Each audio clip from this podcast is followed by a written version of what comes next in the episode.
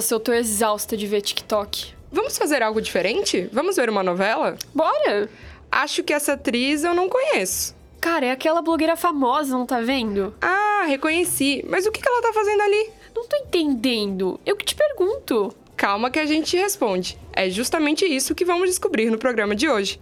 Por que tantos rostos saíram dos stories do Instagram e apareceram na TV? Eu sou Yara Rocha. E eu, Júlia Catânio. E aí, vamos furar a bolha?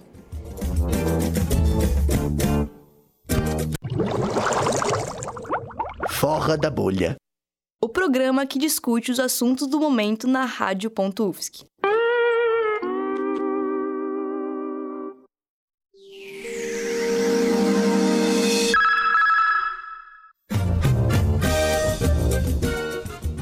A presença de influencers nas telas da TV tem levantado um debate entre os atores. O assunto vem causando polêmicas nas redes sociais. Enquanto a internet cresce cada vez mais, a televisão perde força. Por isso, nos últimos anos, as emissoras têm procurado trazer as figuras famosas da internet para as novelas da TV. Isso é uma tentativa de aumentar a audiência e colocar os fãs das estrelas digitais para voltar a assistir televisão e resgatar o público. Mas aí vem um problema. Grande parte dos influencers não tiveram qualquer experiência no cinema, na TV ou no teatro. A maioria nem tem DRT, o documento de registro que atores e atrizes emitem para poder trabalhar. Os famosos são colocados em novelas no horário nobre e os atores com formação ficaram para trás. Será que os universitários conhecem os influencers que aparecem na TV? As repórteres Isa Morimoto e Duda Martins que apuraram essa informação pra gente. Roda o boletim!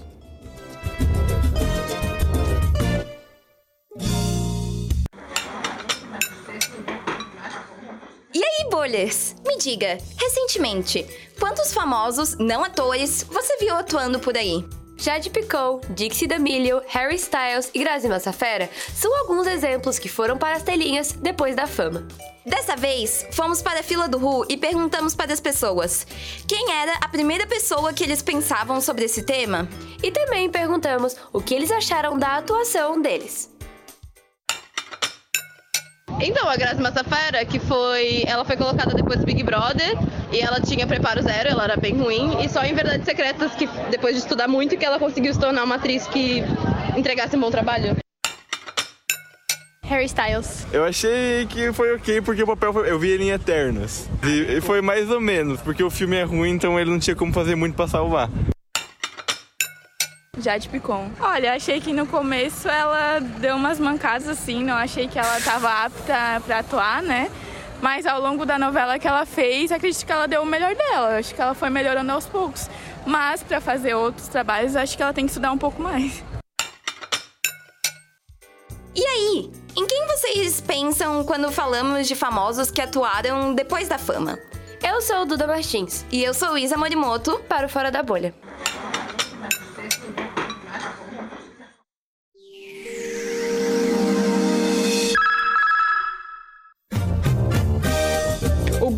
Exemplo do momento é a Jade Picon, influenciadora e ex-BBB com mais de 22 milhões de seguidores no Instagram. Jade foi protagonista da novela das nove na Globo, Travessia, que começou em outubro do ano passado e terminou em maio. Mas sua atuação foi muito criticada nas redes sociais e ficou entre os trend tópicos do Twitter diversas vezes, antes mesmo de começar a novela, o que gerou uma infinidade de memes.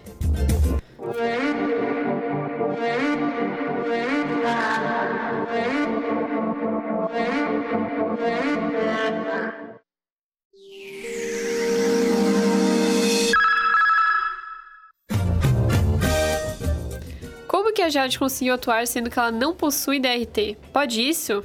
Então, existem duas formas de se obter o registro. Tem direito as pessoas que se formaram em cursos profissionalizantes reconhecidos pelo Ministério da Educação ou os artistas independentes que apresentaram comprovação de experiência. Ah, entendi.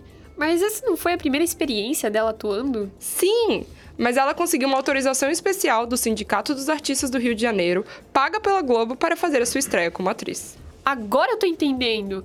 Mas o que será que a galera da universidade acha disso? Quem saiu pelo campus e perguntou as opiniões dos estudantes sobre a Jade Picon foram as repórteres Camila Borges e Amanda Estela Túlio. Solta o boletim.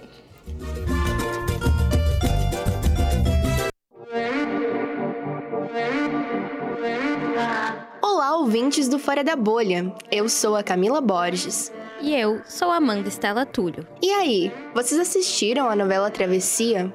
O que acharam da atuação da Jade Picon? Vocês acham justo que uma blogueira sem formação na área assuma o trabalho de uma atriz? Nem todo mundo assistiu a novela, mas muita gente acompanhou as discussões que o assunto gerou nas redes sociais. Nós saímos pela feirinha aqui da UFSC para entrevistar as pessoas e ver o que elas acham desse assunto. E aí, será que saiu da bolha? De vez em quando a gente vê assim, né? Sim, achei assim ela muito fraquinha como atriz, né? Uhum. Ela tava ali só parece só mostrando o corpo e a beleza dela, né? Porque ela é bonita mesmo, né? Eu assistia, não frequente, mas assistia uns trechos. Eu achei um bom trabalho que ela fez, assim. Como eu não acompanho muito, acompanhei essa, assim, né? Eu acho que tem a oportunidade é para todo mundo, né? Então. Muito bom. Inclusive a Grazi Massafera aí desenvolveu com, como é, é, participante de Big Brother e é uma excelente atriz, uma excelente modelo.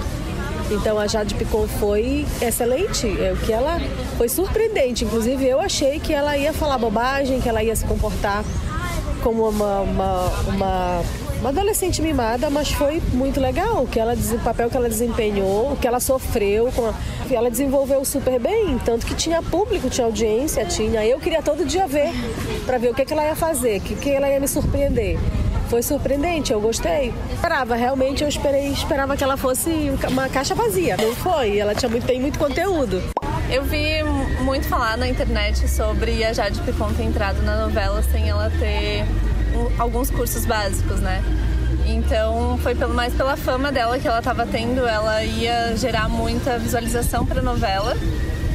E acho que foi um por conta disso que ela foi chamada por tantas pessoas olharem o Big Brother mas a questão é que abalou muitas pessoas que fazem cinema também, porque eles lutam tanto para ter um diploma, entendeu? E ela entrar lá sem, sem isso e fazer um papel que, que talvez não foi legal. Então, desmereceu quem trabalha todo dia, quem rala, quem vai para faculdade e para ter um diploma para poder sequer entrar, sei lá, em alguma emissora ou fazer seu filme. Então, tem que dar mais visibilidade pro povo que tem o diploma na mão e não só essas pessoas que têm o poder, né? Horrível. Ela não expressava. Tem alguns atores da Globo também que até hoje eu acho que eles não, não prestam. É porque é marketing que eles precisam. Porque o que acontece, por exemplo, à noite eu paro para fazer as minhas produções, tipo meus quibes, minhas coxinhas e tal. Daí o que acontece? Tô fazendo a produção, tenho a TV aberta. Daí eu assisto. Porque a Travessia é uma novela é horrível também. Além de ser que é, né? Eu não achei que ela entregava assim, tipo. Muitas das pessoas que abordamos não tinham assistido a novela e nem sabiam quem era a Jade Picon. Será que isso diz mais sobre novos hábitos que as pessoas estão adquirindo ou sobre a desaprovação do público de uma blogueira trabalhando como atriz? Eu sou a Camila Borges. Amanda Estela Túlio, para o Fora da Bolha.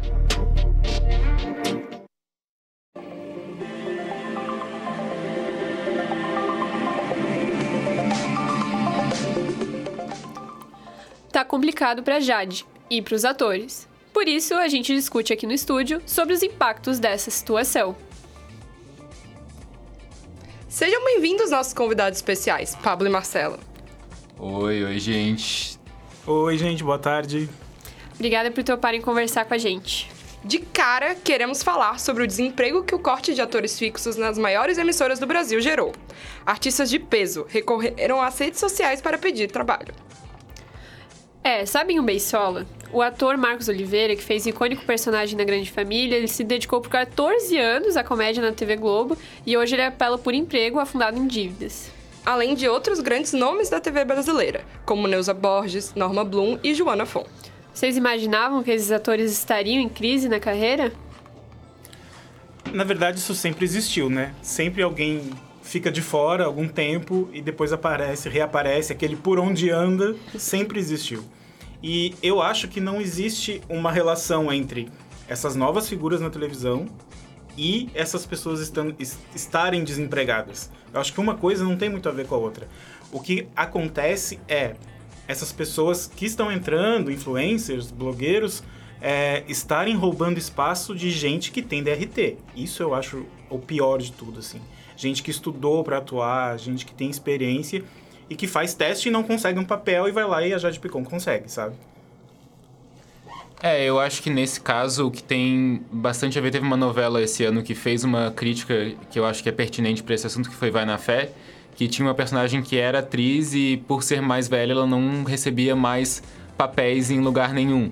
Então é uma crítica que eu acho que vai mais para esse caminho de tipo, ah, a pessoa envelhece e daí o pessoal não consegue mais, né, não, não vê mais como alguém que poderia atrair público, né, especialmente no caso é, uma mulher, como era no caso da novela. Eu acho que essa crítica dá para ser feita, mas não sei se vai ter tanta ligação com, como, como o Pablo falou, de, com o pessoal que vem só pela fama.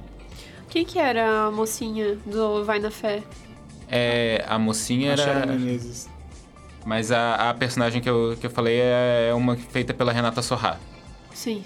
Ah, tá, agora eu sei, tá ligado. A Vilma Campos. Saudades. E na opinião de vocês, a fama é suficiente para ter talento? Tipo, a fama que os influencers adquirem com o BBB é uma justificativa para eles continuarem atuando? Não é uma justificativa, tá? Mas também não é um empecilho. A gente tem uns exemplos bem bons aí de BBBs, ex-BBBs que deram certo, tá? Grazi Massafera. Sim. E a Jade podia ter dado certo. O que eu acho que aconteceu ali foi deram um papel muito grande Ah, para uma menina É. inexperiente. Um protagonismo, quase. Quase, quase protagonista. Muitas vezes tinha mais cenas que a protagonista, né? E zero experiência. Eu acho que realmente assim jogaram ela Sim. num, também, num lugar complicado ali. também uma venda de marketing. Exato. Colocar ela mais do que o protagonista também é um absurdo.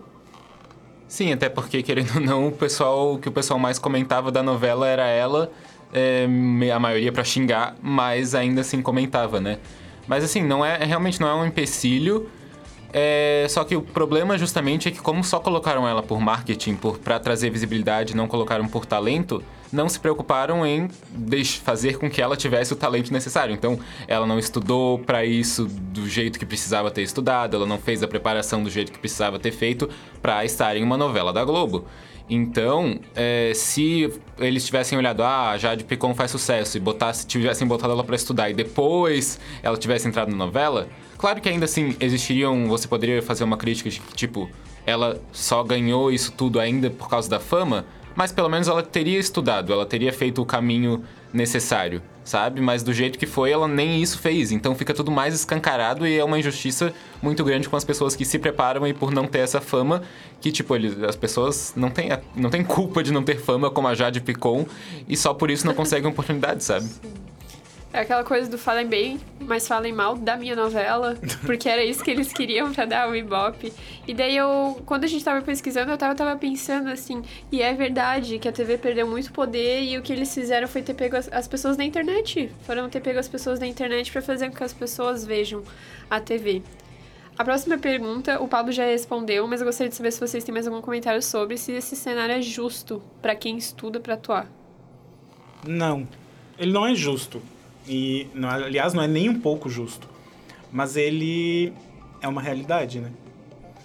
É o que a Yara acabou de falar. A, gente, a TV vai precisar da internet. Ao mesmo tempo, isso não significa sucesso.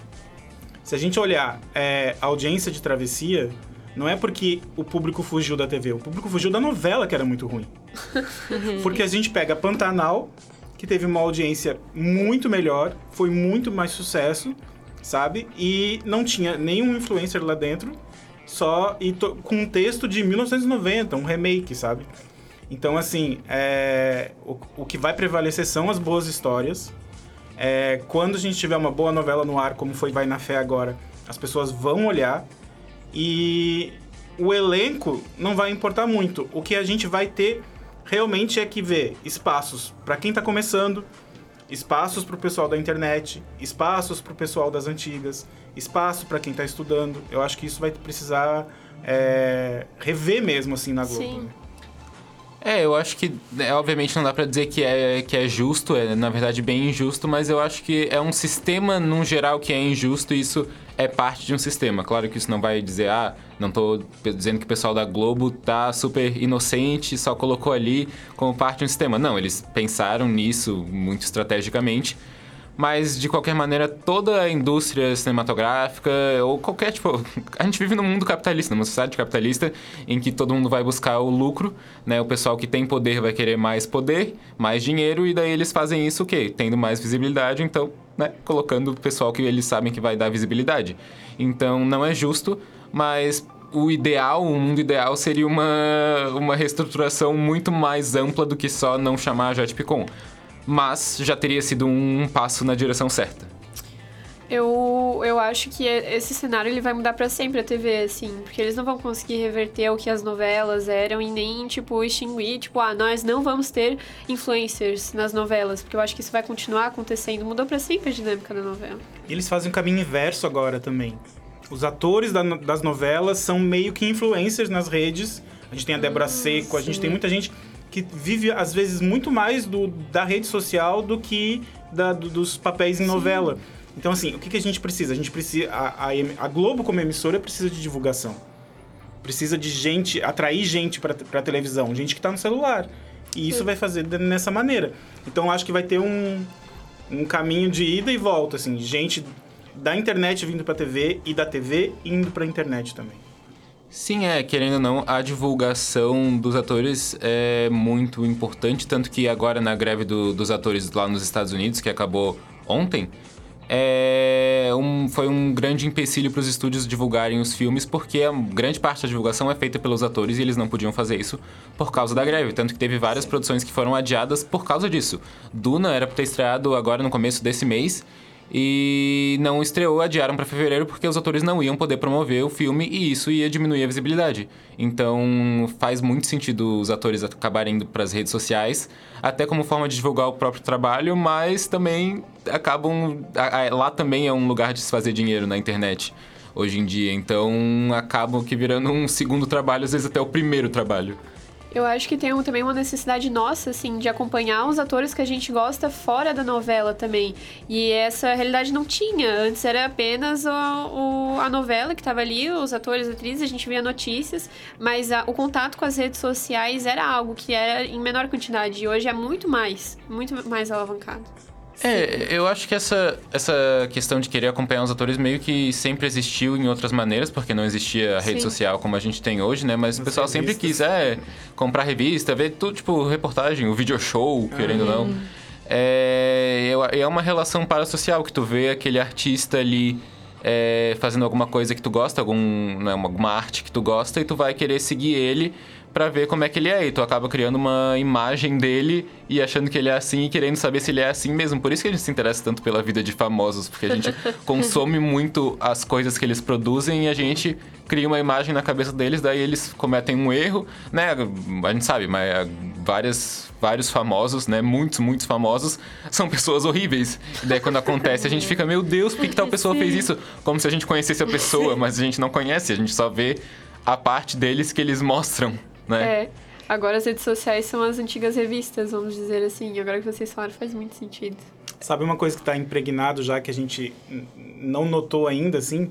É que pega as últimas novelas da Globo, sei lá, dos últimos cinco anos em quase todas tinha um influencer, um é, personagem influencer, blogueiro, isso, blogueira. É um papel que faz tanto parte da realidade que eles já estão tá ali, na novela. Não tem como não colocar mais, sabe? A gente teve uhum. a dona do pedaço lá com a, uhum. com a Paola Oliveira e vai a na tipo, fetinha. vai na fetinha. E a própria travessia, né? A Jade Picon fazia Sim, um papel ela era uma influencer. Assim. Então assim, é uma realidade realmente não tem mais volta. Sim. É, você comentou, Pablo, sobre a Grazi Massafera, e ela é uma atriz que ela é hoje consagrada na TV brasileira, assim. Inclusive, ela já concorreu ao Emmy Internacional com Verdades Secretas. Então, qual seria o cenário atual? É, fazer cenário ideal, fazer que nem a Grazi Massafera que se dedicou anos de estudo depois de vir do BBB, na opinião de vocês, assim. Eu acho que a Grazi é um realmente um caso bem isolado uhum. de de tudo, de sorte, beleza, talento, oportunidade. Ela, ela começou numa época em que a gente ainda não tinha rede social, né? Então ela era aquele poder. Quem, quem, o BBB era uma janela incrível, assim, não tinha quem não conhecesse a Grazi no Brasil. E ela foi e ela não decepcionou, mas ela sabia que ela, o tamanho dela. O próprio Manuel Carlos, que deu o primeiro papel para ela, deu um, um, papel menor, pequeno, de uma menina muito parecida com ela. Então ela foi crescendo, ela foi fazendo, ela foi aprendendo. O que eu acho que pode acontecer com qualquer um que, que tá lá. Mas que realmente, assim, saiba o seu tamanho, saiba como que tá chegando e saiba respeitar quem já tá mais ali na frente, quem tem alguma coisa, quem, quem estudou para isso. Eu acho que é. Eu acho difícil de tentar descrever um mundo ideal, porque é um sistema que é tão é, falho em todas as é, instâncias que é que a gente até às vezes nem tem ideia do que, que seria um mundo ideal, mas eu acho que passos para é, é, alcançar um mundo ideal seriam esse, tipo a Grazi Massafera, que aconteceu com ela, foi muito melhor do que aconteceu com a Jade Picon. Ainda assim você vai poder criticar porque ela só ganhou essas chances porque ela teve sucesso no BBB, então eles queriam mais visibilidade. E alguém que desde o começo queria essa chance, trabalhou muito para isso, poderia não ter conseguido. Mas ela ter estudado já faz dela alguém que, tipo, ok, tudo bem você ter ganhado esse espaço, sabe? Então é bem difícil dizer o que, que seria um cenário totalmente ideal. Né? No mundo ideal todo mundo teria chances iguais e tal, mas a gente sabe que não é assim que funciona. Então é, é difícil responder essa pergunta. Sim. Até porque a gente tem autores que nunca vão convidar uma pessoa assim que não é ator ou atriz para fazer uma novela. E a gente tem autores tipo Manuel Carlos, a Glória Pérez, o Valcir Carrasco, que sempre vão querer chamar alguém, um cantor, uma modelo, uhum. alguém para pra ser aquela figura que vai chamar atenção ali na novela, mesmo que o personagem seja bem pequenininho, sabe? Então, realmente não tem cenário ideal, assim. É, voltando àquela discussão que pelo menos eles vão comentar sobre. Exato. E daí a galera que comenta sobre vai ficar, curiosa, vai ficar curiosa, vai aumentar a audiência, vai ver em algum momento. Pra aproveitar aqui que a gente tá falando de novela, vocês têm indicações de novelas com boas atuações? Eu já vou aproveitar que eu já citei Vai na Fé e citar de novo Vai na Fé. que eu, foi assim meu vício do, do começo do ano. Eu e meu irmão, a gente começou a assistir todo dia, todo dia, todo dia. É uma novela, assim, genuinamente muito boa. Tem suas partes difíceis, mas eu acho que é muito difícil uma novela não ter partes ruins, porque é uma produção tão imensa e, tipo, todo dia sai, né, um capítulo novo. É uma produção imensa, então, e muito rápida, então é difícil não ter defeitos, mas, né, considerando tudo isso, Vai na Fé foi muito boa. É, eu fiz uma crítica sobre ela no Cine Ponto. É, e tem uma personagem que é influencer também, né, na novela, e é uma personagem que é, aborda inclusive a questão, é uma personagem que fica grávida no meio da, da novela. E a trama foi até bem interessante, tipo, uma paródia de como influências reais lidam com essa questão da gravidez e monetizam uhum. isso, foi bem legal. Olha, para mim é difícil. Saudades vai na fé também. e eu sou um maluco do Globoplay, então eu vejo muita novela, sabe? Uhum. Muita, assim. É, eu acho que depois da pandemia, a gente teve poucas produções boas, assim. Então, eu citaria ali Pantanal, Vai na Fé, e eu gostava muito das atuações de Um Lugar ao Sol. Sim. Eram Sim. muito boas as atuações. A história era meio chata, meio arrastada, mas os personagens eram muito bons, muito ricos, assim. Agora, se eu pudesse indicar uma novela, assim, pega lá no Globoplay e veja só ela, veja Celebridade. Celebridade. É de que ano essa? É de 2003. 2003. É uma novela Nossa, muito boa. Ela tem grandes atuações. Ela tem uma história que te prende. E ela foi um grande sucesso da televisão brasileira. Então, assim, pega, olha, que você vai ver que. E era uma novela assim, sem ninguém famosinho, era só ator, atriz mesmo. Não tinha ninguém de fora. E é incrível. Eu, na pandemia, eu consumia muito, muito, muito, assim, Globoplay porque eu via Malhação. eu, eu vou fazer esse apelo aqui, que eu adorava ver Malhação. Eu acho que é uma novela que, que mexeu muito, assim. Então, eu só gostaria de deixar isso. 2012, 2014, maratonei as duas. Saudades. É, eu acho que o Globoplay trouxe essa possibilidade de rever essas novelas clássicas, né? Que às vezes são antigas, nem tanto, mas enfim. Isso. Vale a pena.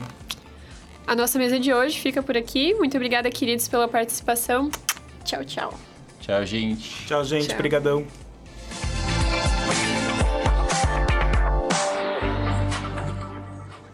O Fora da Bolha volta daqui a duas semanas.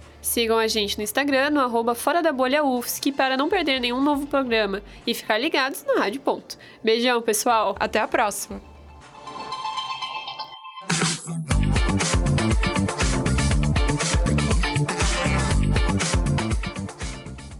Esse programa foi produzido por estudantes do curso de jornalismo na Universidade Federal de Santa Catarina, no segundo semestre de 2023. Apresentação e roteiro por Yara Rocha e Júlia Catani. Boletim por Duda Martins, Isa Morimoto, Camila Borges, Amanda Estela Túlio. Mesa com Pablo Olavo Brite e Marcelo Pedroso. Trilha por Isadora Pavei, Artes e Redes por Amanda Monique. Técnica por Peter Lobo, coordenação de Lara Apolinário e Vinícius Graton. Orientação, Valciso Culotos. Rádio.UFSC. É jornalismo, é sociedade, é rádio e ponto.